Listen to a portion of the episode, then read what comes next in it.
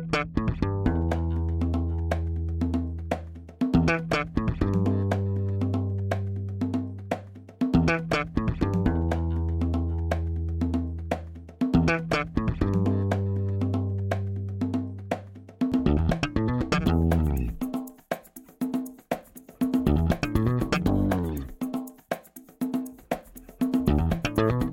Este é o Tapa da Mão Invisível, podcast destinado àqueles que querem ouvir ideias que abalam sociedades e que não são ditas na mídia tradicional. Bem-vindo, Paulo Fux. Tudo certo, Júlio? Tudo certo, tudo beleza e contigo? Tudo certo. Hoje eu não estou em Havana do Sul, estou gravando da casa dos meus pais em Xangri-Lá. E aqui é um pouco menos sócia.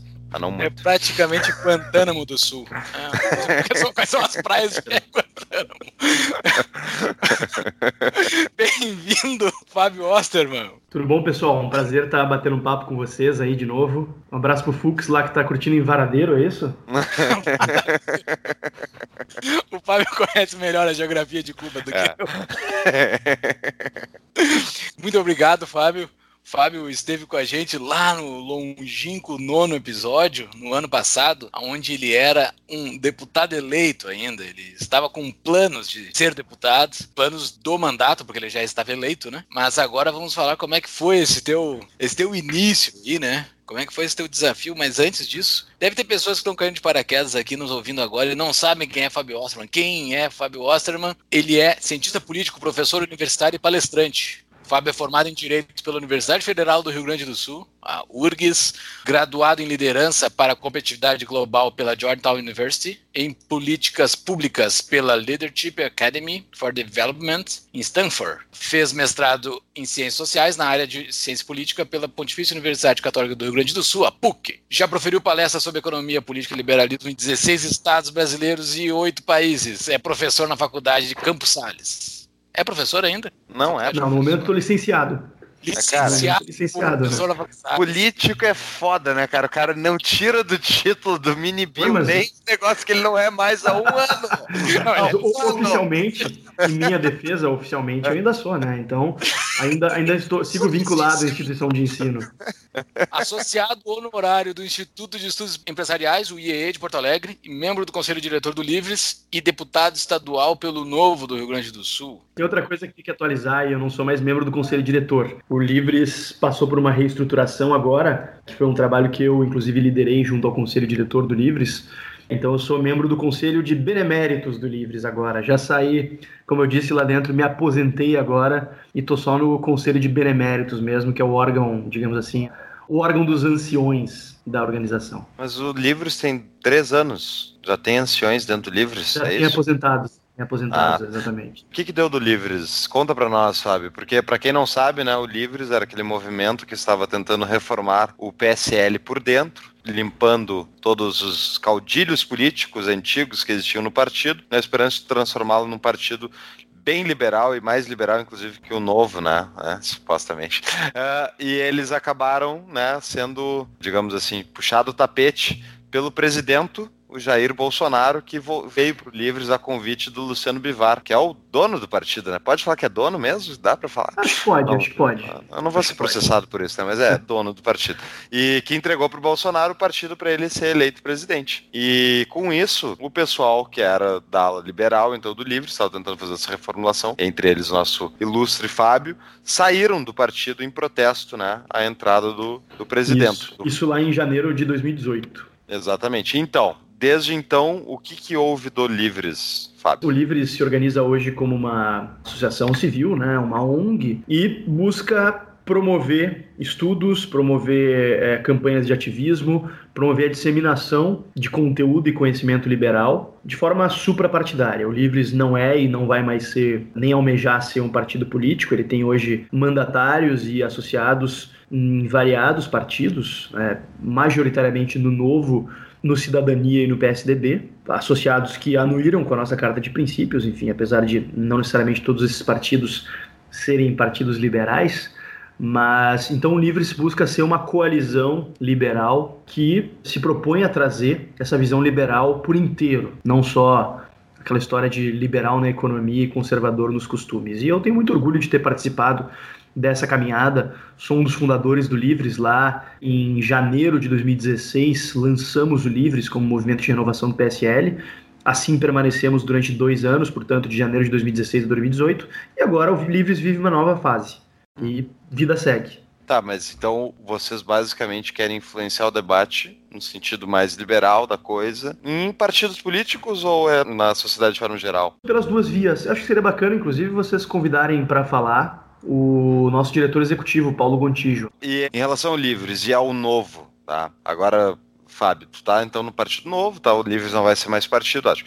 Quais são as diferenças de conteúdo ou de defesa que tu nota entre o Livres e o Novo? Qual é a diferença, basicamente, de conteúdo? Bom, acho que seria mais uma, uma abordagem complementar à do novo. O novo tem um entendimento claro dos desafios hoje que permeiam a, a questão das liberdades econômicas, que são um desafio urgente, e opta pragmaticamente por não ter um posicionamento tão fechado em relação a questões que tocam as liberdades civis, chamadas liberdades individuais, que eu não gosto muito de usar como a expressão questões de costumes, né? Porque eu não acho que alguém, por exemplo, que é homossexual, seja homossexual por uma questão de costume. Tipo, eu costumo ser homossexual. A pessoa é, deve ter o pleno direito de fazer um exercício da sua liberdade individual, é, da sua autopropriedade. Então, eu não gosto de tratar essa pauta como pauta de costumes, mas sim uma pauta de liberdade individual na sua essência. E, e o Livres, acho que traz esse complemento muito bacana em relação ao novo, por isso, por trazer essa visão liberal mais completa. E a gente tem diversos mandatários do Novo que são mandatários livres, né? A gente tem na Câmara Federal, por exemplo, o Tiago Mitrô, o Gilson Marques, é, a gente tem deputados estaduais também, além de mim, o Giuseppe Riesgo também é um mandatário livres, meu colega na Assembleia, o deputado Guilherme Cunha em, em Minas Gerais, o deputado Daniel José em São Paulo, enfim, deputado Chicão Bolhões no Rio, todos esses do Novo, é, a gente tem mandatários de outros partidos também, como do Cidadania, como é o caso do Pedro Cunha Lima, do PSDB. Eu falei Cidadania, falei o cara do PSDB, né? É, do Cidadania, a gente tem o Marcelo Caleiro, deputado federal. Enfim, então a gente busca criar uma coalizão em torno dos nossos princípios, para além de uma questão partidária a partir daí. Muito bom. Ah, só uma questão prática, assim. Já ocorreu de algum momento o PSDB fechar questão numa linha, o novo fechar questão numa outra linha? Como é que vai ficar a orientação do Livres daí? A gente acaba de inaugurar a primeira turma, digamos assim, de mandatários livres, que tomaram posse agora em 1 de fevereiro desse ano. Então a gente está construindo ainda os parâmetros dessa governança. Acho que está aí um bom ponto para vocês desenvolverem melhor com o Paulo Gontijo. Enfim, é, eu, eu, não, eu não tenho condições de, de trazer maiores detalhes sobre isso, até porque é uma questão de governança com a qual eu não estou diretamente ligado. Eu dei minha contribuição agora como revisor da Carta de Princípios do novo Estatuto do Livres, presidindo esse grupo de trabalho e agora, como eu disse, até por uma questão de governança, como eu sou mandatário, eu não eu, uhum. eu, eu mesmo propus esse alto limite de mandatários não poderem ocupar cargos diretivos na associação para não correr risco de ter conflitos de interesses, de ter é, qualquer coisa desse tipo. Então eu vou ser um mero membro do Conselho de Beneméritos e do Conselho de Mandatários. Legal. E então hoje não é o papo, hoje, Júlio, não é sobre o Livres, né? O que, que, é que a gente vai conversar hoje com o Fábio? Hoje a gente vai ver como é que funciona a besta por dentro. Ele tá dentro do Estado. O Fábio tá lá dentro do estado e um estado especificamente conturbado, né? O Rio Grande do Sul. Ele tá lá dentro da Assembleia do Rio Grande do Sul, fazendo barulho, fazendo bagunça, que é o que eu pedi para tu fazer lá quando a gente falou no episódio 9. Vai lá e vai para aquela tribuna e faz bagunça lá em cima e pelo que eu tô vendo no, no teu Instagram, tu tá fazendo bastante. Muito obrigado por seguir o meu conselho, que provavelmente tu seguiria mesmo sem o meu conselho. Uh, cara, vou te fazer essa primeira pergunta bastante subjetiva e bastante aberta, assim, para depois a gente entrar mais em perguntas específicas. Como é que tá sendo? Como é que tá sendo a experiência? Cara, em primeiro lugar, deixa eu aproveitar tua deixa aí para fazer um merchan básico, pedir pro pessoal me seguir nas redes sociais. Inclusive no meu Instagram, que o Júlio mencionou aí, que é uma das redes onde eu mais posto. Eu acho que é uma rede bacana, porque por meio das stories a gente pode postar coisas do dia a dia. Estarão então, na tenho... show notes, todas as tuas redes sociais. Ótimo, maravilha. Eu tenho, eu tenho, eu tenho uma linha editorial no meu Instagram que enfim, é, causa certa polêmica em alguns, em alguns círculos aí, né? tem, tem, gente que não gosta, mas eu, eu, eu, gosto de mesclar coisas do dia a dia do trabalho com questões mais pessoais também do dia a dia e tal. Acho que dá, um, dá uma pegada mais leve. E acho que é importante é. também que as pessoas entendam que, que o político é um ser humano também, né? Que toca violão sem camisa. É, isso aí é uma coisa. Só quando, só quando faz muito calor. calor. É, mas, é, enfim, eu estou em todas as redes sociais, é, então só me procurar. Eu acho que é importante estar sempre mantendo as redes abastecidas, porque, em primeiro lugar, porque é um meio de comunicação mais barato e efetivo que eu tenho com todos os eleitores, com todos os apoiadores, curiosos, etc.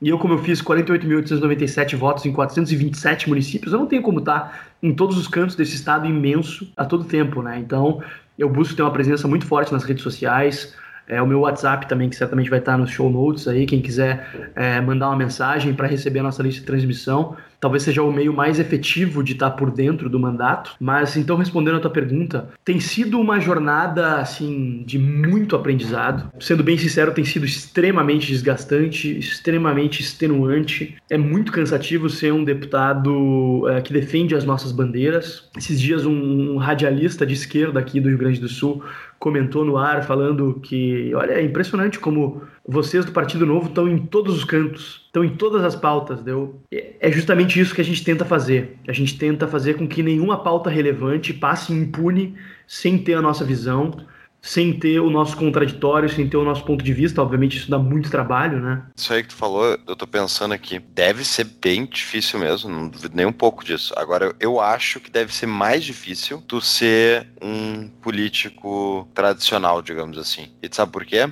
porque tu vai te enredando na tua rede de mentiras, de favores que tu prometeu, que tu carguinho, isso e aquilo. Tu deve passar o tempo inteiro tendo que distribuir favores ou cobrar favores e fazer essa rede funcionar, não é. em valores, mas sim em cima do que tu tem à disposição do Estado. Deve ser muito pra apareceu mim, alguém mim, pessoalmente pedindo para pagar uma conta de luz? Já, já, sim. Já? Aparece? Para pagar conta, para pagar passagem, emprego. Aparece com frequência isso. A minha equipe já está bem brifada sobre maneiras de responder isso. A gente responde que a gente não pode fazer isso, porque isso pode ser entendido como uma compra de votos, etc. Então a gente não trabalha dessa forma, mas se quiser saber um pouco mais sobre o nosso trabalho, a gente entrega daí um informe do mandato para a pessoa e, e despacha. é, mas, mas assim, é, para mim pessoalmente seria muito mais difícil ser esse político tradicional, porque isso me traria um impedimento ético, né? Então eu provavelmente não ia conseguir dormir à noite. Mas para o pessoal que já está na roda, eu acho que é bem mais fácil porque eles dispõem de um exército de assessores para cuidar e controlar esse tipo de coisa. Porque eu, por exemplo, eu trabalho da hora em que eu acordo até o horário que eu vou dormir. É, porque eu tô sempre, tenho que estar sempre ligado nas redes sociais, eu tenho que estar sempre tocando alguma coisa via WhatsApp, é, sempre monitorando as minhas redes, ainda mais eu que sou meio workaholic nesse sentido. Eu, claro, a gente eventualmente paro em algum momento de, de lazer. Nesses tempos o, o Fux e uns outros amigos vieram aqui em casa pra gente tomar, um, tomar uma cerveja e te dar uma desligada e tal, mas eu tô sempre indo e voltando pro trabalho, né? Então eu tô sempre ligado no meu celular, sempre de olho no que está acontecendo, e a gente tem que estar tá sempre, nós que temos essa abordagem de participar do máximo possível de pautas relevantes, a gente tem que estar tá sempre ligado no noticiário, etc então, dá bastante trabalho e a minha equipe, que é uma equipe extremamente reduzida, acaba tendo que trabalhar em dobro também, né? Porque a gente tem que não só avançar as nossas pautas, que são muitas, espero poder falar aí depois sobre algumas das pautas que a gente está se envolvendo, mas também a gente tem que buscar fazer um trabalho de fiscalização e às vezes de reação às pautas alheias, né? Não só eventualmente pautas destrutivas a partir de outros deputados, mas também do próprio Poder Executivo, do Ministério Público, do Judiciário, enfim, de vários órgãos que estão sempre buscando é, ampliar gastos públicos, ampliar o achaque sobre o bolso do pagador de impostos e que a gente tem que estar sempre vigilante e fazendo a devida fiscalização. E me diz uma coisa, Fábio, eles fazem alguma ideia de como tu, Giuseppe, esses deputados, e peraí, só fazer um parênteses para os nossos ouvintes dos outros estados, eu acho que vocês todos que estão ouvindo aí a história do Fábio, tem na Câmara Local de vocês um exemplo igual, as dificuldades de vocês nos estados de vocês são os mesmos que o Rio Grande do Sul já tem há mais tempo, então que sirva o exemplo do Rio Grande do Sul do que não se fazer de política pública para vocês espelharem para os estados de vocês.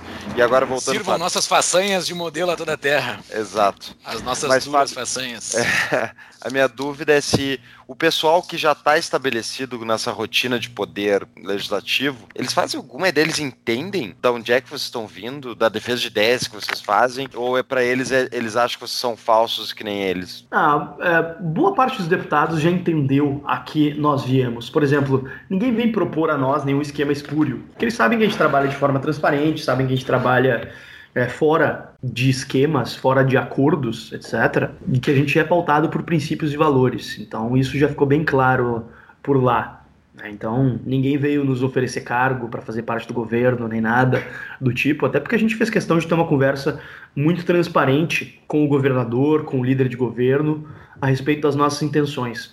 Logo antes de a gente assumir o mandato, a gente se reuniu com o governador e deixou muito claro para ele que a gente ia manter uma postura de independência, que a gente não queria cargo, que a gente queria que ele tivesse afinco e responsabilidade em tocar as reformas, que ele tivesse dever de transparência, de prestação de contas e que a gente mantivesse uma porta de acesso junto ao governo sempre que a gente precisasse de alguma informação para subsidiar a nossa atuação, que a gente tivesse um diálogo cordial. E basicamente isso, deixando claro que quando fosse contrário às nossas ideias, aos nossos valores, a gente iria se opor, como a gente já fez algumas vezes. A última delas a gente teve aprovada essa semana, e quando eu falo essa semana foi especificamente no dia 15 de agosto, o pessoal se contextualizar. É, a gente teve aprovado um requerimento de audiência pública para que o governo do estado venha à Assembleia explicar a sua proposta de venda de ações de forma fracionada do Banrisul, que é um banco que a gente defende a privatização completa, mas que a gente é contra a forma como o governo está querendo vender algumas ações de forma fracionada, que vão ser vendidas a um valor muito mais baixo do que seriam caso o governo entregasse junto o controle acionário, ou seja, vendesse todas as suas ações. A gente defende a privatização porque a gente acha que é, é um melhor negócio do que o governo manter o controle sobre o Banrisul, sendo que o pior negócio de todos é vender um lote de ações, como ele pretende fazer, simplesmente para pagar salário. Né? Então a gente está, nesse momento, firmando uma posição contrária aos interesses do governo, mas favorável aos interesses do Estado. Outras pautas a gente tem votado junto com o governo, como na questão das privatizações, na questão da extinção de certas regalias, como a, a, licença prêmio que os servidores do Estado tinham direito. Então a gente tem mantido uma postura de independência. Né? Na Assembleia hoje são 13 bancadas no governo, ou seja, o governo tem uma ampla maioria lá, pelo menos formalmente, ele tem 40 votos na sua base, de 55. São três bancadas de oposição, que perfazem 13 deputados no total, e nós ali no meio, dois deputados independentes, uma bancada independente. Isso tem nos dado a, a devida isenção e para tocar de forma coerente e com muita legitimidade diversas pautas lá dentro. Essa bancada contra aí é o que? PT, PCdoB e PSOL? Uh, PT, PSOL e PDT. Não tem mais PCdoB na Assembleia. Olha aí, ah, coisa boa. Que, que, maravilha, hein? O Rio Grande do Sul tá avançando e a gente não tá vendo, hein? Uhum, eu, pelo menos, eu não tô pois vendo. É. Saiu o PCdoB com duas cadeiras, entrou o novo com duas cadeiras. Olha aí. É. Sensacional. Tá, mas olha só, uma pergunta que eu vou fazer pra ti que eu fiz pro Marcel quando ele esteve aqui. Tem alguma forma de dialogar com essa gente, assim? Porque eles são, economicamente, eles são terraplanistas, assim. Eles acreditam em coisas que não faz sentido algum, ao meu ver. Tem como dialogar com eles em algum cenário, assim? Em questões econômicas é, é muito complexo, né? É, é muito difícil porque eles têm as suas amarras ideológicas que impedem. Muitas vezes, muitas vezes deputados, principalmente deputados do PT, que é, curiosamente os deputados do PT da legislatura anterior. Aqui no Rio Grande do Sul, o PT tem tido uma trajetória descendente também. Para ter uma ideia, na legislatura em 2010, o PT elegeu 14 deputados estaduais. Em 2014, o PT elegeu 11. E agora em 2018, o PT elegeu 8. Esperamos que, que na próxima eles percam pelo menos três também. Né?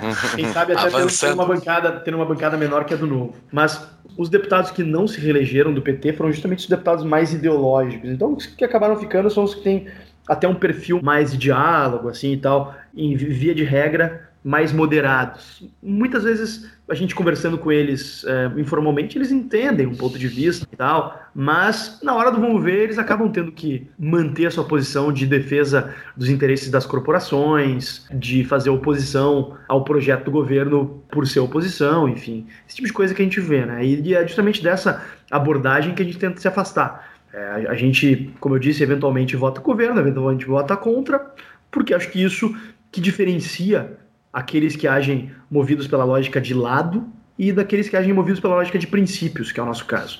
Quem age movido por princípios escolhe seu lado de acordo com os princípios, né? Quem age de acordo com a lógica de simplesmente ter lado, escolhe os seus princípios de acordo com o lado que pretende tomar. E vamos lá, tu falou que o governo do estado do Rio Grande do Sul, Eduardo Leite, o governador, conseguiu construir uma coalizão de 40 deputados, isso? Isso. E me diz uma coisa. Ao menos é formalmente, que... né? Ele não é. tem todos esses votos em todas as votações. Como é que ele fez isso? Bom, é só dar uma olhada na composição das secretarias e na composição de nomeações de cargos no Poder Executivo. É uma ferramenta da qual o governo dispõe, uma quantidade razoável de cargos de livre provimento, secretarias. CCs, CCs exatamente. exatamente de CCs. E o governo acabou fazendo isso. Né? Tem em certas áreas em que se abriu mão de se nomear nomes mais técnicos, se optou por nomes políticos, a partir de uma lógica de criar uma base que dê viabilidade política para o governador. Queridos ouvintes do Tapa, dos mesmos donos da CapRate, temos a CapTable, que são nossos patrocinadores desde o início desse podcast. A CapTable é a plataforma de investimentos em startups da Startse. Pois então, agora está chegando a hora da empresa lançar suas primeiras startups em alguns dias.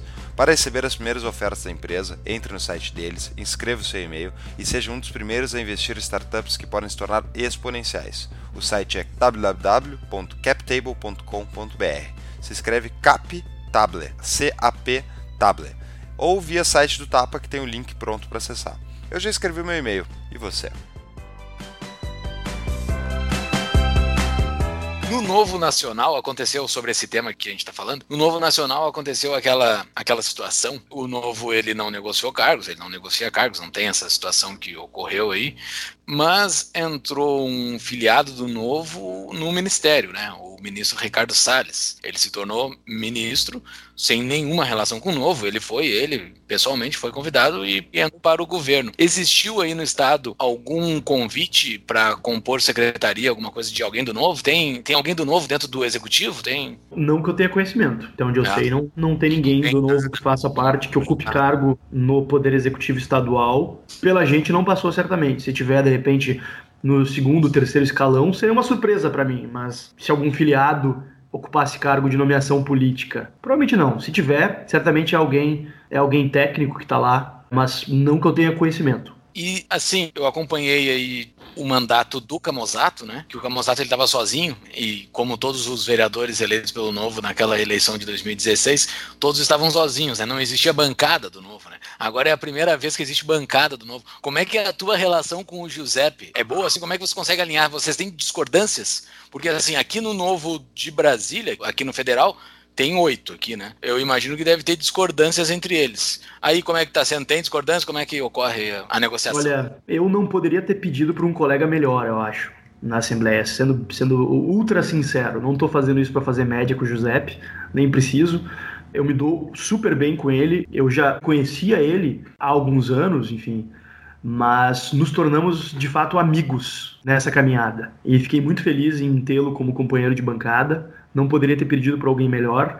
Ele certamente, dentre os candidatos do Novo, era o que eu tinha mais afinidade, dentre os outros candidatos a deputado estadual. Então, é, a gente busca sempre tomar as decisões por consenso. Eventualmente, a gente discorda de algum ponto e argumenta e chega a um consenso. Então, a gente sempre votou junto, da mesma forma. Todos os votos são muito discutidos, são deliberados com a bancada. Enfim, a gente, como eu disse, às vezes a gente discorda, mas via de regra a gente uh, concorda e quando a gente discorda, a gente busca chegar em um consenso, ponderando as duas posições e seguindo em frente juntos. Maravilha.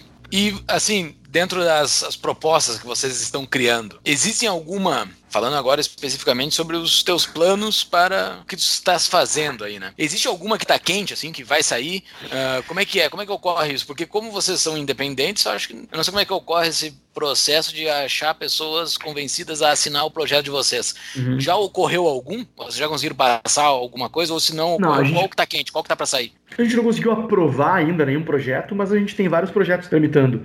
Além de várias iniciativas que estão andando na Assembleia, Posso citar alguns projetos de minha autoria que estão tramitando?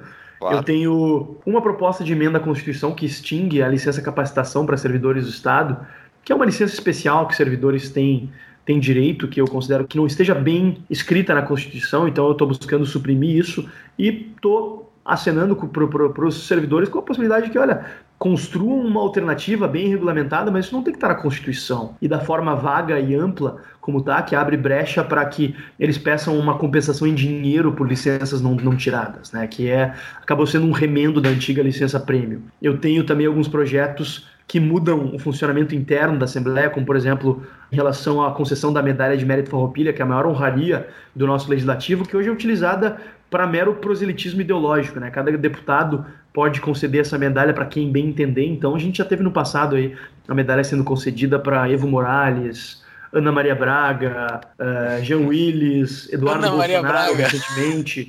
Enfim, pessoas que têm uma contribuição ao nosso Estado muito discutível, né? Então a minha proposta é que para a medalha ser concedida, ela tem que ser aprovada em plenário por maioria simples de deputados, para que ela parta de um mínimo de consenso ali e, e gere um constrangimento mínimo em que os deputados fiquem se utilizando de uma honraria institucional da Assembleia para homenagear os seus, uh, enfim, as pessoas que estão dentro das suas ideias políticas, simplesmente, né? Outra é que é é um, projeto de resolução que muda a forma de tramitação daqueles projetos chamados simbólicos, né? De datas comemorativas, festas, nomes de rodovias, etc., e evita que a gente perca tempo no plenário deliberando sobre esses projetos que, na prática, tem baixíssimo impacto no futuro do nosso Estado. Né? Hoje, boa parte dos projetos que a gente vota na Assembleia, de iniciativa da Assembleia mesmo, porque a pauta acaba sendo muito dominada pelo Executivo, mas só uma estatística para vocês: de 20 projetos que a gente votou já nessa legislatura de iniciativa da Assembleia, 19 foram projetos de caráter meramente simbólico, né? instituindo, por exemplo, recentemente instituímos a Rota das Oliveiras declaramos Guabiju como a cidade, a capital estadual do Guabiju. Para quem não sabe, Guabiju é uma frutinha, uma frutinha roxa, pequenininha assim. Então, enfim, eu, eu, eu respeito, respeito o propósito de deputados de querer dar uma resposta para os seus, é, seus eleitores, para sua comunidade, etc. Não vou nem entrar nesse mérito, mas eu acho que é uma questão de, de, de integridade até para com os eleitores gaúchos como um todo que veem o custo imenso que tem a Assembleia Legislativa e eventualmente ligam na TV Assembleia e nos veem é, deliberando sobre essas questões que na prática não mudam os rumos do nosso Estado. Né? Então acho que o tempo em plenário dos deputados tem que ser melhor gasto, como é, por exemplo, na Assembleia de São Paulo, onde esses projetos têm caráter terminativo, conclusivo nas comissões. Então, por exemplo, declara a Fena Doce Patrimônio Cultural do Rio Grande do Sul. Vai para a Comissão de Economia, Desenvolvimento e Turismo e lá termina, não precisa chegar no plenário. É, declara, por exemplo, o período de 10 de setembro a 20 de setembro, o período da colheita do milho na região tal. Vai para a Comissão de Agricultura e lá termina. Passa na CJ, mas... passa na Comissão de Agricultura e fechou. Não é melhor os teus colegas gastarem o tempo deles fazendo essas bobagens do que fudendo mais a nossa vida? Ah, mas eles vão seguir tendo tempo para isso, nas suas devidas, nos seus devidos trâmites. O problema, na minha opinião, é o tempo de deliberação em plenário, porque a gente tem na Assembleia Legislativa do Rio Grande do Sul somente uma sessão deliberativa por semana, que é às terças-feiras. Fica a dica pro pessoal aí que quiser acompanhar eventualmente alguma sessão, vão às terças-feiras, porque as sessões de quarta e quinta são tradicionalmente muito esvaziadas, porque são, são somente sessões em que os deputados fazem discursos, né, as chamadas comunicações parlamentares. Então não são sessões onde são votado, onde é votado nada. E esse tempo das terças-feiras ele geralmente é escasso. Muitas vezes a gente deixa de votar questões relevantes porque caiu quórum, porque ficou tarde, etc. Enfim, tem motivos razoáveis. Não, não vou entrar nem em detalhes sobre isso, mas o fato é que, como a gente tem esse recurso escasso, que é o período de sessões deliberativas, eu acho que o ideal seria que a gente usasse elas para fins mais produtíveis possível. Tu tem um projeto que é o meu predileto que tu não falou, que é o do homeschooling. É, deixa eu falar, deixa eu falar. Terminando minha lista de projetos. Eu tenho, assim, eu nunca tive o propósito de ser deputado campeão de proposições. Eu acho que o principal papel de um deputado, especialmente um deputado estadual, que tem algumas atribuições um pouco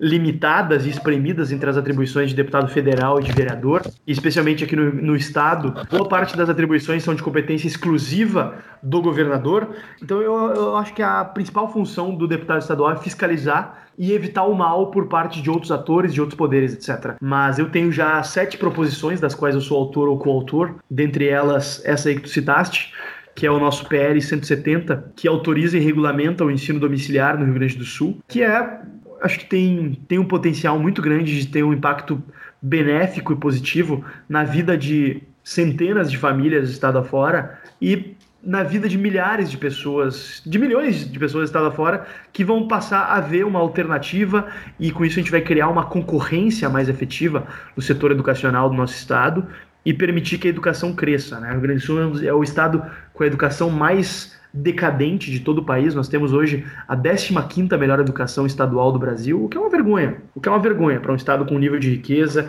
de acúmulo de capital cultural como o nosso e que precisa ser enfrentado por meio de soluções variadas. Né? Então esse, esse é mais uma das iniciativas que se propõe a melhorar a educação. Não é a nossa única iniciativa, em breve a gente vai estar divulgando outras, Deixa eu só terminar a, a, lista de iniciativas, de proposições que, que a gente teve aqui. A gente propôs também um requerimento conjunto com outros deputados que extingue o pagamento de honorários de sucumbência em ações judiciais para membros da Procuradoria-Geral do Estado, porque os procuradores do Estado já recebem um salário bastante alto, né? mais alto, inclusive, em média, do que de deputado estadual, até. E eles passaram a receber, recentemente, ainda um bônus fruto do, da distribuição de honorários de sucumbência de causas ganhas pelo Estado. A gente considera que equivocado. Esse dinheiro, esse dinheiro tem que ir para o caixa do Estado e ser usado para pagar as despesas básicas, né? Porque depois bah. o governo do Estado vem querer aumentar imposto ainda por falta de dinheiro. Poxa, a gente fica distribuindo dinheiro justamente para as categorias que mais ganham e depois o governo quer tirar mais dinheiro da população. Isso é inaceitável. Então estamos buscando a extinção desse fundo de distribuição de honorários. Ah, Esperamos ter uma resposta muito em breve. Esse aí, primeiro, vê o nível de imoralidade desses servidores públicos, né? Que eles usam a máquina estatal, a estrutura estatal, o processo do Estado para botar, além do salário, botar os honorários sucumbência no bolso. É, é, é. é assim, ó. Tem que ser muito, tem que ser muito cara de pau para acordar todo dia da manhã e ir trabalhar com um sorriso na cara, sabendo que está tapeando todos os pagadores de impostos do Rio Grande do Sul nessa situação. Que é a mesma coisa dos juízes, diga-se de passagem, né? Que ganham um monte de dinheiro, ganham um monte de dinheiro, e sempre que tem alguma coisa que vai mexer no, nos prêmios alto dado para eles, eles, eles vão lá e julgam a matéria em causa própria, né? Como já aconteceu algumas vezes. Então a minha dúvida, tu não tem medo de ser atacado, Fábio, por mexer com esses, esses caras? Não, não tenho. Não tenho medo. Enfim, a gente, a gente tem confrontado diversos interesses de corporações. Recentemente a gente conseguiu barrar a votação na Assembleia de um projeto de lei de iniciativa do Ministério Público que propunha criação de novos cargos e conseguimos articular para que não, não fosse nem sequer a votação, e caso vá a votação a gente vai votar contra e vai tentar impedir que seja aprovado, porque a gente tem que ter coerência em relação à nossa posição de não tolerar aumento de gastos públicos diante dessa crise absurda que o nosso Estado vive, né? E a gente deve votar também em breve contra um projeto de criação de novos cargos no judiciário também. Então a gente não pode ter medo. Né? É, eu não creio que alguém vai fazer nada contra a minha integridade física, até porque eles sabem que se fizerem vai ser muito pior para eles. Né? Por exemplo, num, num, caso extremo, alguém mandar me matar, poxa, isso vai fazer com que eu me torne um mártir. Eu não quero que isso aconteça, por favor. É, mas isso, isso, isso, isso, vai fazer de mim um mártir da causa e vai dar muito mais força à nossa causa. Eles sabem disso. Então, eu estou tranquilo em relação a isso. E os sindicatos sabem que eles nem perdem mais tanto tempo deles nos xingando em plenário, fazendo lobby, tentando nos botar pressão, porque eles sabem que isso só nos dá força. Na última legislatura, os deputados que foram mais xingados, mais achincalhados pelos sindicatos foram os deputados que fizeram mais voto. Né? O exemplo mais claro é o nosso Marcel Van Hatten, deputado federal mais votado do Estado, que foi de um suplente de deputado estadual com 35 mil votos para o deputado federal mais votado do estado com 350 mil votos. Então, em parte, essa exposição, além do excelente trabalho que o Marcel fez na Assembleia, essa exposição que ele teve por parte do ataque dos sindicatos possibilitou que ele multiplicasse por 10 a votação dele, né? Eu não tenho essa pretensão de multiplicar por 10, até porque eu chegaria a quase 500 mil votos. Mas vou seguir firme no meu trabalho e quem sabe se eu for candidato em 2022, espero contar com o apoio desses, desses sindicatos aí, do CEPERS, por exemplo,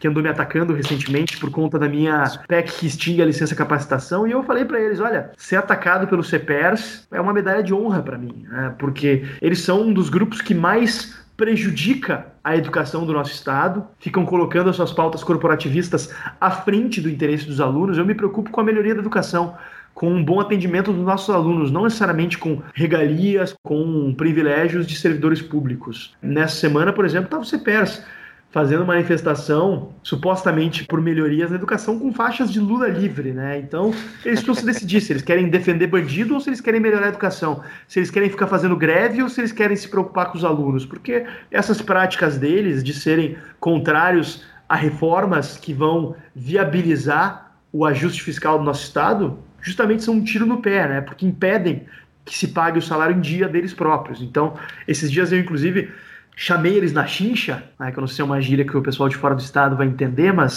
eu chamei, chamei o CEPERS, que é o Sindicato dos Professores, na responsabilidade por defenderem junto com a gente reformas estruturais, defenderem, por exemplo, a PEC do duodécimo, que é um assunto que a gente está tentando trazer de volta à baila aqui. Boa. Que é uma PEC que estabelece que os outros poderes também arquem com o peso do desajuste fiscal do nosso estado, porque hoje o poder executivo ele tem que pagar pro, é, o Tesouro, né, ele tem que distribuir o valor orçado para os outros poderes, havendo receita ou não, havendo arrecadação de receita ou não. E ao fim e ao cabo, ele, ele se paga com o recurso que tiver. Então, por isso que o Poder Executivo é o único poder que atrasa salários no Rio Grande do Sul, enquanto que Ministério Público, Judiciário, é, Assembleia Legislativa recebe em dia. Eu, como deputado, recebo meu salário em dia todo mês. O professor, o policial militar recebe salário parcelado. Eu acho isso uma indignidade, acho isso um absurdo e lamento que o sindicato de professores não tenha apoiado no governo anterior a medida que mudaria essa situação. Eu, por mais que isso vá contra os meus interesses pessoais, obviamente eu não gostaria de receber salário parcelado, mas eu acho que a gente tem que ter um tratamento igual para todos os poderes. Então eu defendo essa medida, por mais que venha a afetar os meus interesses pessoais. Lamentavelmente, eles deixaram os seus interesses ideológicos de tentar inviabilizar o governo Sartori, da forma como tentaram durante os quatro anos de governo Sartori, à frente dos interesses dos professores do Estado. E o que a gente vê hoje é isso, né? Os servidores do Poder Executivo estão há 46 meses recebendo salários atrasados. Eu me compadeço da situação deles, mas isso em mim só cria ainda mais a responsabilidade para eu defender as reformas que vão permitir que o governo saia dessa situação lastimável de aperto fiscal e possa voltar a pagar o salário em dia. Excelente. se tu não foi atacado até agora pelos procuradores, te prepara que os juízes não são do mesmo jeito.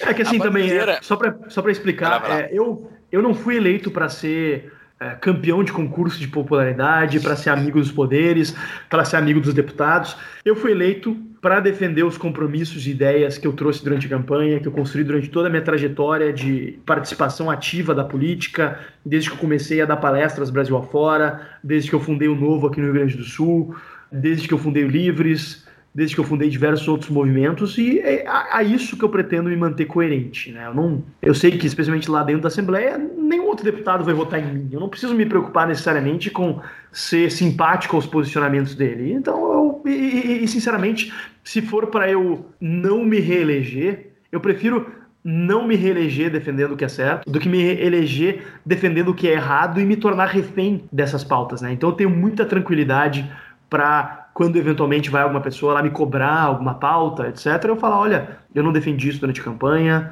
tá aqui, inclusive eu guardo no meu gabinete, quem for me visitar, e fica o convite também para os amigos que quiserem ir visitar a gente. É, acho que nem o Júlio nem o Fux foram me visitar lá ainda, lamentavelmente. o Júlio tem. Desculpa, né?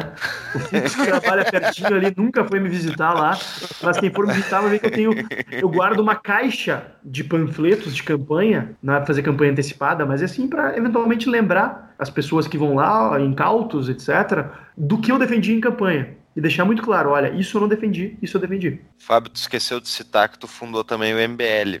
E pra quem não conhecer, vá ouvir o episódio 9, onde a gente trata disso. Não precisa eu, explicar hoje, Fábio. Eu abrangi, eu abrangi isso ao dizer que eu fundei outras organizações. Eu sei, eu sei. Né? Entre as outras organizações, eu, MBL, eu não tenho vergonha de ter fundado o MBL, mas também não é algo que eu que eu faço questão de ficar frisando a todo momento. Eu fundei o MBL, de, é, quem fundou não, o MBL não foi Kim Kataguiri, não foi Renan Santos, episódio foi 9, eu, o Júlio e vários outros amigos aí, Brasil afora. Uh, episódio 9. Ouçam o episódio 9, pessoal. Foi bem bacana, foi um papo legal. Tava o Júlio tomando uma cervejinha, o Fux tomando um whiskyzinho, não lembro o que ele tava... Não. Mas tava bebendo coisa alcoólica, enquanto eu tava tomando meu chimarrão, que eu sou uma criatura de Deus. Olha só, eu não sei o que, que tem nesse chimarrão aí, tem chocolate aí dentro. Que não sextou ainda, né? A gente tá gravando aqui às 8 da noite de sexta-feira, mas em breve pretendo sextar aí, como todo filho de Quer ficar por dentro de todas as novidades do nosso podcast? Yeah, Mr. White. Temos uma solução. Acesse nosso site tapadamãoinvisível.com.br e cadastre seu e-mail.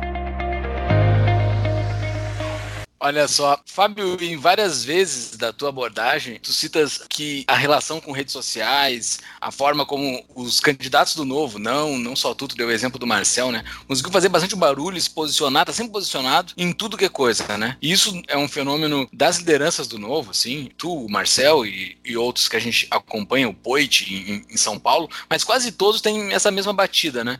E isso, assim, o Novo conseguiu surfar esse novo momento que existe de redes e tudo conectado. Tu acha que uh, os caras da velha política eles estão se ligando nisso? Eles estão começando a se posicionar? Eles estão com o celular fazendo vídeos e se comunicando com a base da forma com que os candidatos do novo, que os eleitos do novo se, se, se comunicam? Ah, os, os, os dinossauros eu acho que não. Acho que eles nem. Eles acham que não precisa, mas os, os deputados da velha política mais jovem em termos etários já perceberam, né?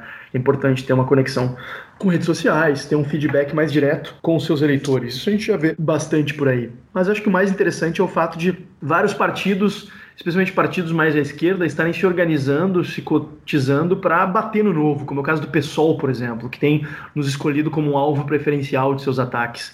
Eu acho que é um sinal positivo porque eles estão nos vendo como antagonistas preferenciais muito mais importantes do que a velha direita, né? É porque eles nos veem como uma ameaça muito maior. E estão certos e nos veem como uma ameaça muito maior, porque a gente veio justamente para solapar essa velha ordem. A gente veio para mudar isso aí, tudo isso que está aí. É, então o pessoal está certíssimo em nos ver como antagonistas, porque a gente ainda vai dar muito trabalho para eles. Mas não somente para eles, para toda a velha ordem, de direita e de esquerda. Sensacional, cara, sensacional. Dentre os teus projetos, eu não sei se tu não citou, tu deve ter outros, mas existe alguma coisa assim de derrubada de lei? Eu não sei assim, todos porque eu não sei todos porque é, eu sei que é me muito... interrompendo não me deixa falar, né, cara? Não, então é um complica, né? Mas muito em breve a gente vai estar Quer inaugurando... pautar o nosso programa, seu deputado? Não, respeito, respeito a liberdade de imprensa de forma irrestrita. Então não, não, não faça esse tipo de acusação pra cima de mim. É, mas... Tá, mas tem projeto de derrubada de lei? A gente tem. a gente vai ter uma iniciativa agora de iniciativa do Giuseppe que deve criar em breve uma comissão especial de revogação de leis. E já existe uma iniciativa do governo do estado também, com a qual a gente pretende se unir para buscar apoiar a revogação de leis inúteis e tem uma série de leis na Assembleia que são nocivas, que a gente pretende atuar de forma mais frontal para buscar revogar. Por exemplo, existe uma lei que proíbe o comércio de comidas não saudáveis em cantinas de colégios. Essa é uma das leis que a gente pretende propor, uma lei revogando-a, porque a gente acha que é uma intromissão absurda, não só na livre iniciativa de cantinas escolares, de restaurantes, como também na liberdade dos pais, né? De permitirem aos seus filhos que escolham o que querem comer no recreio do colégio, enfim. Uma típica legislação de Estado babá com a qual a gente não pode aceitar dessa forma. Excelente. Ah, e olha só, é, essa semana foi, foi criada aqui na Assembleia uma comissão que acho que deve ser um dos nossos principais destaques desse semestre, que é a comissão de transparência, que eh, eu devo ser o relator, devo ser confirmado o relator na próxima quinta-feira, então, quando o ouvinte estiver ouvindo, provavelmente eu já estarei na plena atividade como relator, que é uma espécie de presidente de subcomissão, em que a gente vai analisar e propor medidas que melhorem o grau de transparência das instituições públicas do nosso Estado. Isso vale para todos os poderes, não só para o legislativo, e a gente espera ter melhorias aí na eficiência, no controle social de como o pessoal gasta o nosso dinheiro. Eu acho que todas as reuniões de pessoas de funções públicas deviam ser gravadas e colocadas ao vivo na internet. Pronto. É, isso, isso faria com que eles passassem a se reunir informalmente, né? E, é. e encontrar maneiras. Acho que essa, essa não é. Eu acho que assim, é, sempre que eu recebo pessoas no meu gabinete, representantes de interesses, etc., eu faço questão de ter alguém do meu gabinete acompanhando a, acompanhando a reunião e fazendo registros em foto ou vídeo, mas eu obviamente não digo para a pessoa se ela está filmando ou fotografando, né? Uhum. É, isso para ter uma proposta clara de que, olha, tudo que acontece naquele gabinete, nada é secreto. Muito nada disso é secreto. Não acontecem conversas secretas no meu gabinete. Uhum. Né? E eu, eu não participo de conversas secretas, de articulações secretas. Eu acredito realmente em transparência.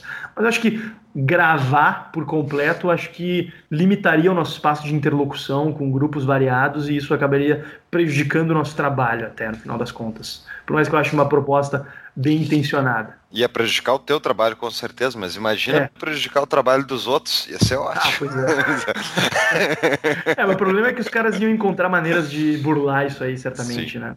Botar mas, uma música Fábio... ambiente. uma das mas... coisas bacanas do trabalho do Fábio, que eu acompanho pelo Instagram, é que ele come muito X. E. Frequento bastante academia para não ter, sofrer tantos impactos da minha alimentação. X fora. Da coisa da alimentação do Rio Grande do Sul que eu sinto mais saudade é o X, e não ah, é? o churrasco que todo mundo fala. No nosso grupo do Telegram, esse dia nós estávamos conversando.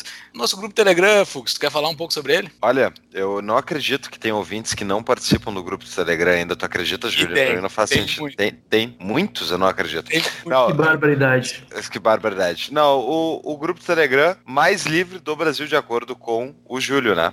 Mas é, é um, é um grande grupo com um pessoal muito esperto e que são os nossos apoiadores. Quem quiser apoiar o Tapa tem que entrar ali pelo Apoia-se, apoia.se barra Tapa da Mão Invisível e ali tem a opção de contribuir alguns vinténs para nós e a gente poder continuar com as luzes acesas. Pessoal, Mas, apoiem o Tapa da Mão Invisível, muito importante o apoio de vocês para que eles possam seguir fazendo esse baita trabalho e, enfim, poder contar com o apoio de cada um de vocês é importantíssimo para seguir promovendo ideias tão bacanas como as que eles vêm trazendo no podcast. Pô, valeu, cara. Valeu. Garoto propaganda. Eu sou um divulgador desde o episódio número 1, um, é, né? É verdade. Um entusiasta desse episódio número 1. Um. Mas eu tava falando do X, o X é a coisa sensacional do Rio Grande do Sul. Que inveja eu tenho de te comer X, cara. Só que Próximo o X do Rio Grande do Sul é algo que não existe no resto do Brasil. É verdade, sei bem. Quando é eu morei em São Paulo. Eu... de fato, assim. É o X. Próxima vez que eu comer um X, eu vou dedicar ele a ti, então, Júlio. Com certeza. Com certeza. Cara, que saudade de X. Mas, Fábio, vamos aproveitar então a tua cabeça de cientista político, um analista político. O que, que tu acha sobre o que está acontecendo no Brasil hoje em dia, de forma geral, o governo federal? Foi essa semana que a gente está gravando, foi aprovado na Câmara de Deputados, falta o Senado ainda, a MP da Liberdade Econômica. E diga de passagem, eu estive em visitas aí a clientes no, no Rio Grande do Sul, uma empresa, e o cara, o empresário, me comentou todos os achaques que ele sofreu da prefeitura local por questões de alvará alvará fiscal, que muitas vezes os caras do fiscal da prefeitura cobram uma coisa diferente, contraditória com o que o fiscal do estado cobra, né? Então, todo aquele cabedal de regras contraditórias que só servem para o estado ir lá e dar uma mordida no cara, porque ele tem que pagar isso, tem que pagar a adaptação da, da geração de energia, pagar isso, pagar, pagar, pagar, pagar. Então, eu acho que a MP da Liberdade Econômica, por exemplo, vai ser um impacto maravilhoso em relação a isso. Agora, vamos lá, Fábio. Tá saindo MP da Liberdade Econômica, reforma da Previdência. O governo Bolsonaro está se mostrando um governo reformista. E o governo do presidente que era do partido que tu foi embora porque ele entrou. Uhum. Me diz, tu cometeu um erro ao sair do PSL? Uhum. Olha, eu, eu estou muito convencido de que eu fiz a coisa mais certa que eu podia ter feito, que foi voltar para o Novo, né? Que é o partido que eu fundei aqui no Rio Grande do Sul, enfim. Inclusive, nosso querido Paulo Fux estava na primeira reunião que eu convoquei para começar os trabalhos aqui em 2013. Acabei afastando um pouco do Novo, é uma história que eu contei lá no episódio 9 também, ou são episódio 9. É, fui morar em São Paulo, enfim, acabei afastando um pouco da realidade do Novo aqui no Rio Grande do Sul e acabei me envolvendo com a renovação do PSL. Mas assim, eu torço pelo progresso das reformas é, no âmbito econômico do governo Bolsonaro, mas eu tenho muito receio das é, seguidas manifestações de apreço por ditaduras, é, de desrespeito pela separação de poderes, de intromissão política, que muito se assemelham com o que o PT fazia nos seus anos de governo, né? Uhum. Então, é, acho que a gente tem que estar sim vigilante. Acho que o Bolsonaro está longe de ser um liberal, Acho que ele é um cara que foi convencido pelas circunstâncias e entendeu que o tempo hoje é de reformas liberais. Então, acho que se fosse eleito algum outro presidente, como por exemplo Amoedo, obviamente faria reformas muito mais profundas e provavelmente melhores, mas também se fosse eleito Meirelles, se fosse eleito Álvaro Dias, se fosse eleito Alckmin, se fosse eleito a Marina, é, certamente certamente seguiria esse caminho, claro. Eu fico muito feliz de não ter sido eleito o Haddad, nem o Ciro Gomes, nem o Boulos, é, nem quem mais que tinha de esquerdalha lá. É, o, o, neto do João Goulart, etc., esse pessoal lastimável, mas acabou sendo o Bolsonaro, enfim, já é jogo jogado, né? Foi, acabou a eleição, não há mais muito o que se lamentar, mas sim algo que se prestigiar as boas iniciativas, eu tenho feito isso por meio das minhas manifestações, entrevistas. Enfim, eu, eu, eu tenho uma posição que, pelo meu histórico, acabo com muita frequência sendo entrevistado, até por veículos de imprensa nacional sobre os fatos do, do, governo Bolsonaro, por mais que eu não seja deputado federal, não vejo a hora de ser e poder oh, me pronunciar oh, com, com, me pronunciar com, com mais propriedade ainda, mas hoje, pelo fato de eu ser deputado estadual, o foco da minha atividade é fiscalizar e acompanhar os atos do governo estadual, né? Mas eu não deixo de dar meus pitacos também sobre o governo federal e, e faço elogio as boas medidas e critico as más medidas, como essa absurda, que eu não sei se quando o ouvinte estiver ouvindo já vai ter sido aprovada, espero que não, que é a indicação do filho do Bolsonaro para ser embaixador nos Estados Unidos. Né? Acho que isso é um desprestígio da tradição diplomática do Brasil e é coisa de país de terceiro mundo isso aí, né? Coisa de ditadura de país eco-africano. Mas, Fábio, eu esperava muito pior.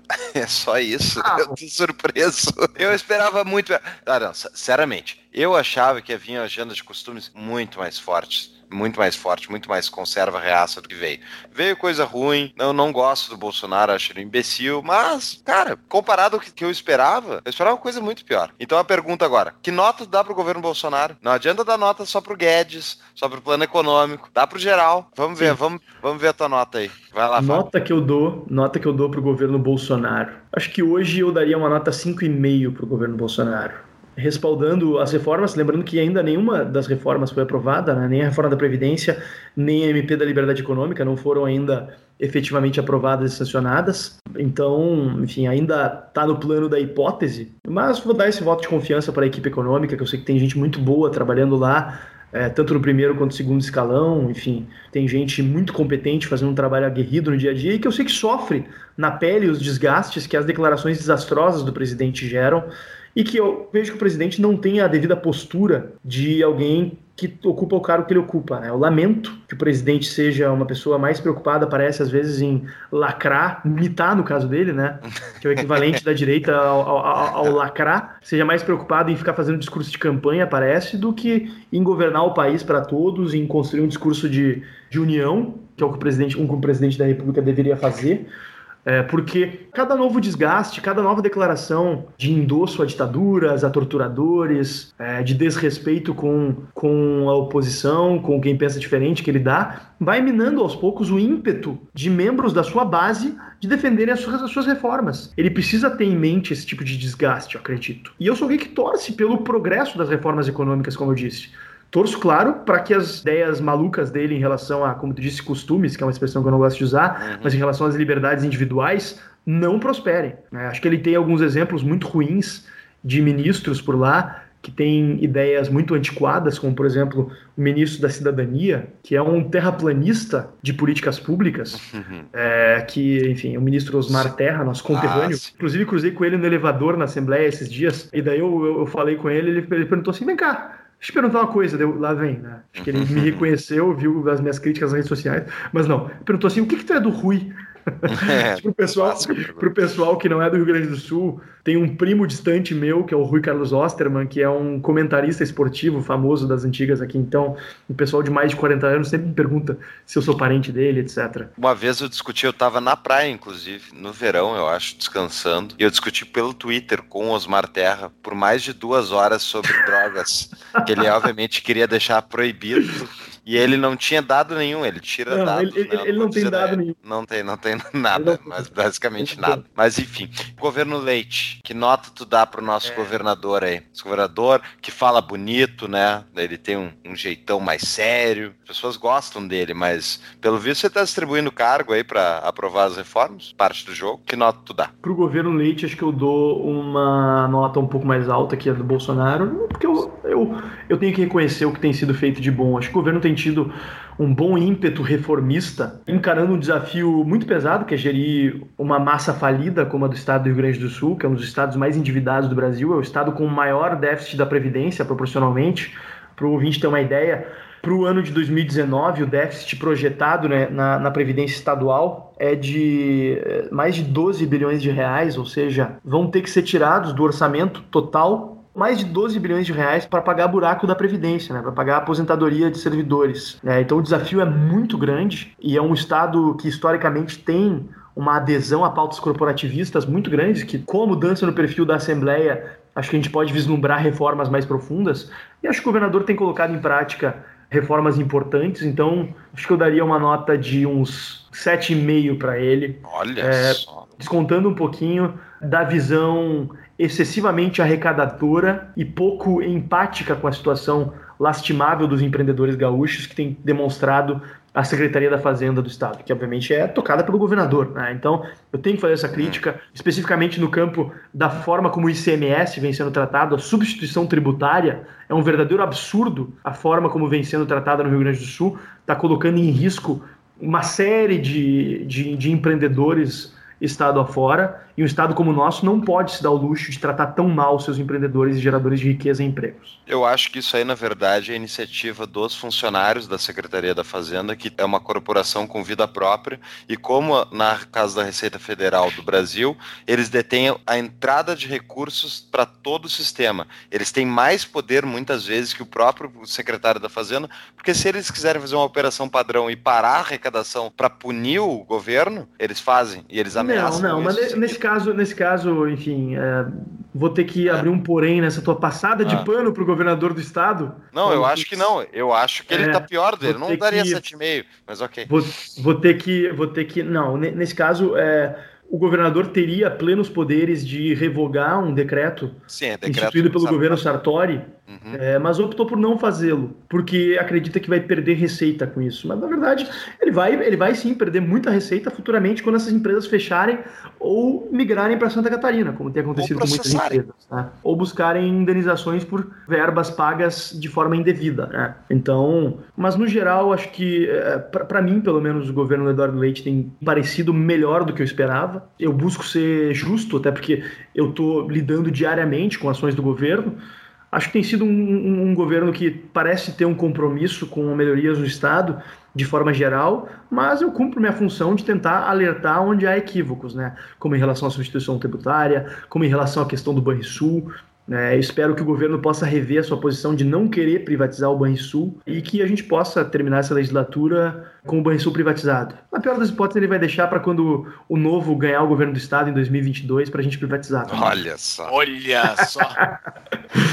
Ousado. Cara... Pelo menos aumentar a nossa bancada em 2022, aliás. A gente tem um senso de propósito muito claro, eu e o Giuseppe. Né? A gente encara diversos desafios aqui no dia a dia em que a gente bate de frente com o sistema. Muitas vezes a gente é vencido porque somos uma minoria, mas a gente tem muito claramente que a nossa missão é ser dos desbravadores que estão ali abrindo uma picada no meio do mato à base de facão cego, muitas vezes, para que outros venham depois e possam ter uma bancada mais ampla. Espero que o Novo possa eleger mais deputados estaduais em 2022. É, espero que possam, possamos aumentar a nossa bancada federal também, para que a gente possa ter um impacto ainda mais marcante e pautar ainda mais os rumos do Rio Grande do Sul e do Brasil. Eu não estou no Rio Grande do Sul durante o mandato do Eduardo Leite, assim como boa parte do nosso público também não está, mas eu tenho uma, uma observação, assim, uma hipótese, uma criação de uma hipótese, por que, que o Eduardo Leite está tendo um mandato tão ruim para os empreendedores. Durante as eleições daí, teve aquele debate que ficou famoso que o Matheus Bandeira foi, que era o candidato a governador do Rio Grande do Sul, que ele tirou uma carteira de trabalho do bolso.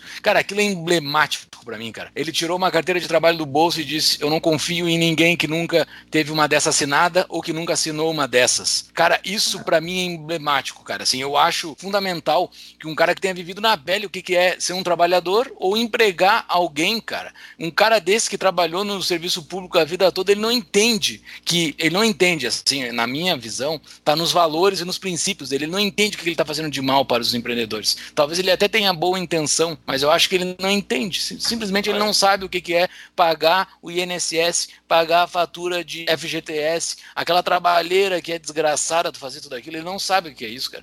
Acho que não é por isso. Eu acho que é por é. uma questão de arrecadação mesmo, porque o que ele fez, não, não vamos entrar em direito tributário aqui, mas o que eles fizeram basicamente, ah, passaram para empresas a obrigação de demonstrar que elas não estão apurando uma margem de lucro maior do que é o tabelado pelo governo. E isso basicamente dá uma arrecadação enorme para o governo ao inverter isso aí. Muitas empresas não tinham nem o registro se das empresas que tinham comprado, enfim. É, é dinheiro, é dinheiro, é um estado quebrado que não tem recurso e eles estão fazendo isso porque pensa assim: eu vou lá, uma empresa entra com uma ação contra isso. Vai levar 10 anos discutindo na justiça. Enquanto isso, o governo dele já acabou, inclusive já foi reeleito, já acabou de novo, e ele não teve que pagar a conta, entendeu? É por isso, é grana. É grana para o Estado quebrado. Cada governo que assume o Estado do Rio Grande do Sul e qualquer Estado quebrado inventa uma nova moda de sacanear e roubar mais dinheiro da população. O governo do Novo, quando for, vai ser, entrar para a história, vai ser o primeiro governo reeleito do Rio Grande do Sul, né? Porque nunca teve um, um governador reeleito, né? Eu acho, eu espero que eu espero que seja assim. Mas, Fábio, tá essa situação deplorável no estado do Rio Grande do Sul, mas assim, a gente tem os nossos ouvintes dos outros estados. O que, que se faz para não chegar nessa situação aí? Os outros estados, porque assim, é Rio Grande do Sul, Minas e Rio de Janeiro, né? Que estão no topo da, da tragédia. Exato, o que, que os outros têm que fazer para não chegar nisso? Olha, mais importante do que fazer é o que eles têm que não fazer para chegar na situação do Rio Grande do Sul, né? Porque o Rio Grande do Sul, de certa maneira, é um retrato do que outros estados podem vir a ser se eles seguirem nessa mesma trajetória. Um estado que está se aproximando perigosamente do caminho do Rio Grande do Sul, com contornos mais dramáticos, porque é um estado muito mais pobre, é o Rio Grande do Norte. Né? É, e vários outros estados que têm ampliado a máquina pública, por exemplo, Maranhão, que é um estado, um dos estados mais pobres do Brasil, que resolveu implementar uma política de salários para professores, de pagar pelo menos 10 mil reais para professores, o que pode parecer uma postura muito bem intencionada, de valorização para a educação, mas imagina quando esses professores se aposentarem, né, sem fazer uma efetiva reforma da Previdência. Então é importante que o pessoal entenda: precisa conter privilégios, precisa conter avanços e ganhos salariais das diversas categorias, tem que conter o ímpeto gastador de Ministério Público, Judiciário, Legislativo, tem que cortar verbas. A Assembleia Legislativa do Rio Grande do Sul, apesar dos pesares, é a Assembleia mais austera do Brasil, isso talvez o pessoal não saiba. E ainda assim a gente tem conseguido economizar muito dinheiro aqui, né? A nossa bancada já economizou quase um milhão e meio de reais desde o início do mandato, ou seja, tem muito o que cortar, mas isso mesmo considerando que a gente é a Assembleia mais austera do Brasil. É, isso, isso, no cômputo geral, quando o pessoal vir comparação de gastos dos mandatários do Novo, provavelmente nossos colegas de São Paulo, do Rio de Janeiro, vão ter números muito mais vultosos que os nossos, né? mas proporcionalmente é capaz de a gente ter condições de competir. E por que eles vão ter isso? Porque eles têm à disposição gastos muito maiores, né? E tem estados Brasil afora, por exemplo, Alagoas tem uma verba para contratação de funcionários de 280 mil reais por mês. A nossa aqui é de 80 e a gente gasta menos da metade mensalmente. Mas então o importante o pessoal entender é se seguir na mesma trajetória do Rio Grande do Sul, de aumento de gastos, de aumento excessivo da máquina, vai dar em tragédia, com o agravante de que a imensa maioria dos, dos estados do, do Brasil não é, ao menos tão rica proporcionalmente quanto o Rio Grande do Sul. Que o Rio Grande do Sul, apesar dos pesares, ainda é um estado bastante rico, né? Somos hoje, se não me engano, a quarta ou quinta maior renda per capita do Brasil. É um estado que tem uma trajetória de desenvolvimento econômico, tem uma classe média ampla que garante um certo nível de prestação de serviços, ainda que seja extremamente deficitário. Mas tem outros estados que não têm, que vão ficar irremediavelmente velhos com o envelhecimento da população e instáveis economicamente antes de atingir um patamar sequer o atingido pelo Rio Grande do Sul, pelo Rio de Janeiro, etc., que é o caso de muitos estados do Nordeste em especial. Então, tenham o Rio Grande do Sul como um exemplo a não ser seguido nesse aspecto, né? O que em inglês, em inglês se chama de cautionary tale, né?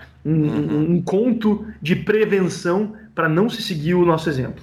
Boa. Bom. Tá, e teus próximos seis meses aí, Fábio, para a gente encerrar o programa então com chave de ouro. O que, que tu vai fazer? A gente deve seguir com os nossos compromissos aí de combater a gastança pública. Só o que a gente conseguiu até agora de combate à gastança pública, de ação direta da nossa bancada, a gente já conseguiu economizar para os pagadores de impostos do Rio Grande do Sul até o final do mandato, a gente projeta de mais de um bilhão de reais, contando ações judiciais que entramos contra pagamentos indevidos, verbas de que abrimos mão, privilégios que conseguimos abolir na casa, como por exemplo auxílio mudança. Devemos conseguir aprovar na próxima semana fim de aposentadorias especiais para deputados, que a gente obviamente abriu mão das nossas próprias.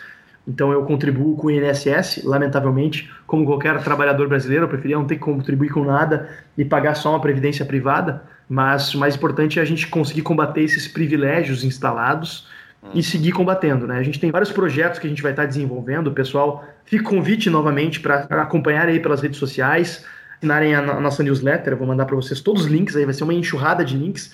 Mas peço que quem tem interesse em seguir acompanhando nosso trabalho, que clique neles aí e siga a gente. Muito bom. Boa. E boa. fica o benchmark aí para outros futuros políticos que estiverem nos ouvindo aí. Eu falei pro Fábio a mesma coisa que o Júlio falou lá no início antes do Fábio ser eleito e depois e tal. Eu não quero um deputado que vá lá aprovar projetos e tal, embora, enfim, eu acho que, por exemplo, o homeschooling do Fábio, eu acho que é potencialmente revolucionário. Existem bons, né? Existem bons projetos. Sim, com certeza, mas o para mim o político ideal é o Ron Paul, né, que é aquele cara que passou tantos anos no Congresso americano reclamando de todas as intervenções que o Estado fazia, explicando para as pessoas, usando o que a política tem. A única coisa boa da política, ao meu ver, que é o canhão que ele fornece para as pessoas analisarem, né? Afinal, a política está lidando com a vida de todo mundo, então as pessoas tendem a prestar mais atenção. Então, ter alguém liberal, alguém que defende ideias e princípios que nem a gente defende aqui nesse podcast, mostrando todos os impropérios que o Estado faz, é isso. É isso que precisamos. Isso é uma tarefa a qual eu me dedico no dia a dia lá. Eu já, eu já adquiri muitas inimizades por lá. Eu sou membro, por exemplo, da Comissão de Economia e da Comissão de Segurança e Serviços Públicos, ou seja, todos os assuntos bomba passam por lá. Todas as intervenções estatais de, de, desnecessárias e nocivas acabam passando por lá. E com muita frequência eu acabo sendo voto vencido, voto solitário, mas eu faço questão de sempre estar manifestando e buscando convencer os colegas, né? Com frequência, o pessoal na, na, na Comissão de Economia me ouve dar mini palestras lá. Essa semana, por exemplo, eu estava citando o Henry Hazlitt no Economia uhum. numa única lição para e, e, e conseguir barrar já alguns projetos nocivos já no seu nascedouro, conseguir convencer deputados a permitirem que a gente emendasse alguns projetos e vamos seguir trabalhando no dia a dia ali, um dia de cada vez, passo a passo, batalha a batalha, para que o Rio Grande do Sul seja um estado melhor no final desse mandato do que a gente pegou ele. Mas vou dizer o seguinte, depois de seis meses o Fábio já tá falando que nem político, cara. Não, eu, não, seja injusto comigo, que eu sempre falei assim. Não seja injusto, que eu sempre falei assim. Não, mas o Fábio, lá no início do novo, lá, quando o Fábio, quando a gente ia conversar, o Fábio tinha um vício de linguagem que já reduziu bastante. Os teus enfins verdade, diminuíram verdade, bastante. Verdade, verdade. Mas eu sigo. É porque eu passei a me policiar, né? Mas eu, eu tacava um enfim a cada cinco, seis palavras. Né? Era vírgula. Eu usava como enfim, vírgula. Enfim, né? É que eu não queria fazer uma conexão com outro assunto, eu largava um. Mas eu tenho me policiado. Obrigado por notar, Júlio. Não, olha só, quem está chegando agora no Tapa da Mão Invisível, os seguidores do Fábio e outras pessoas que estão chegando agora, sigam também as nossas redes sociais. Nós temos Instagram, Facebook, Twitter, YouTube, tudo é Tapa da Mão Invisível em todos, para ficar sabendo sobre a divulgação de novos episódios. Nos sigam também no Spotify, SoundCloud e iTunes e todos os outros agregadores de podcast, Tapa da Mão Invisível também. E todos os nossos episódios com show notes, inclusive as show notes deste episódio, estarão disponíveis em www.tapadamãoinvisível.com.br. Fábio, tu tem uma dica de livro ainda para nos passar no fim? Eu tenho, eu tenho uma dica de livro. Tem sido difícil para mim ter uma rotina de leituras, infelizmente, é uma das minhas grandes frustrações, porque o dia a dia não é fácil. É, a gente está o dia a dia envolvido com várias pautas, então acabo não, não conseguindo muito tempo e tranquilidade para ler, que sempre foi um hábito na minha vida.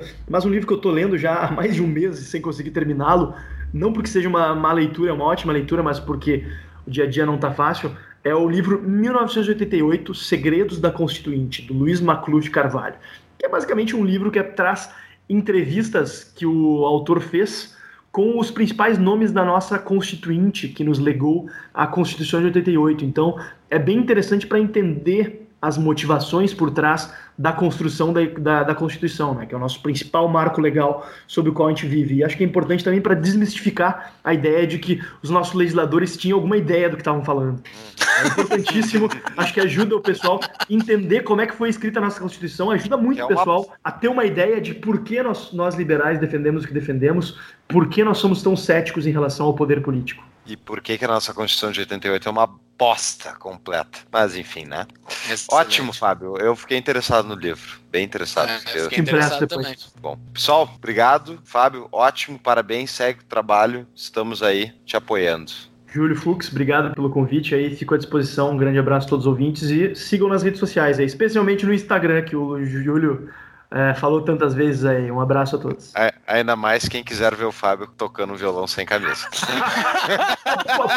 assim, assim, vai, assim vai fazer com que as pessoas não queiram me seguir.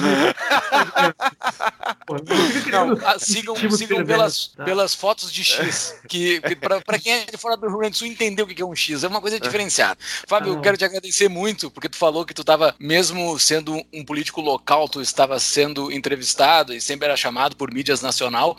Eu entendi que tu estava falando do tapa da mão invisível, né? Tu estava falando do nacional, tá falando da gente. Especialmente, então, especialmente essa grande instituição já da imprensa nacional.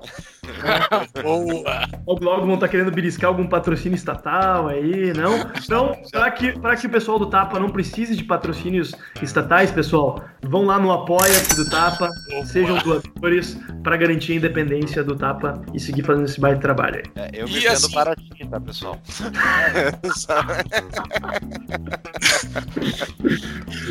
e assim, já que tu tá fazendo votações de botar cidade, capital de alguma coisa, bota Mostardas capital de alguma coisa lá, cara. Você bota lá Mostardas capital então, do Mostardas, X. Né? Mostardas, Mostardas capital, capital estadual da mostarda, pode ser?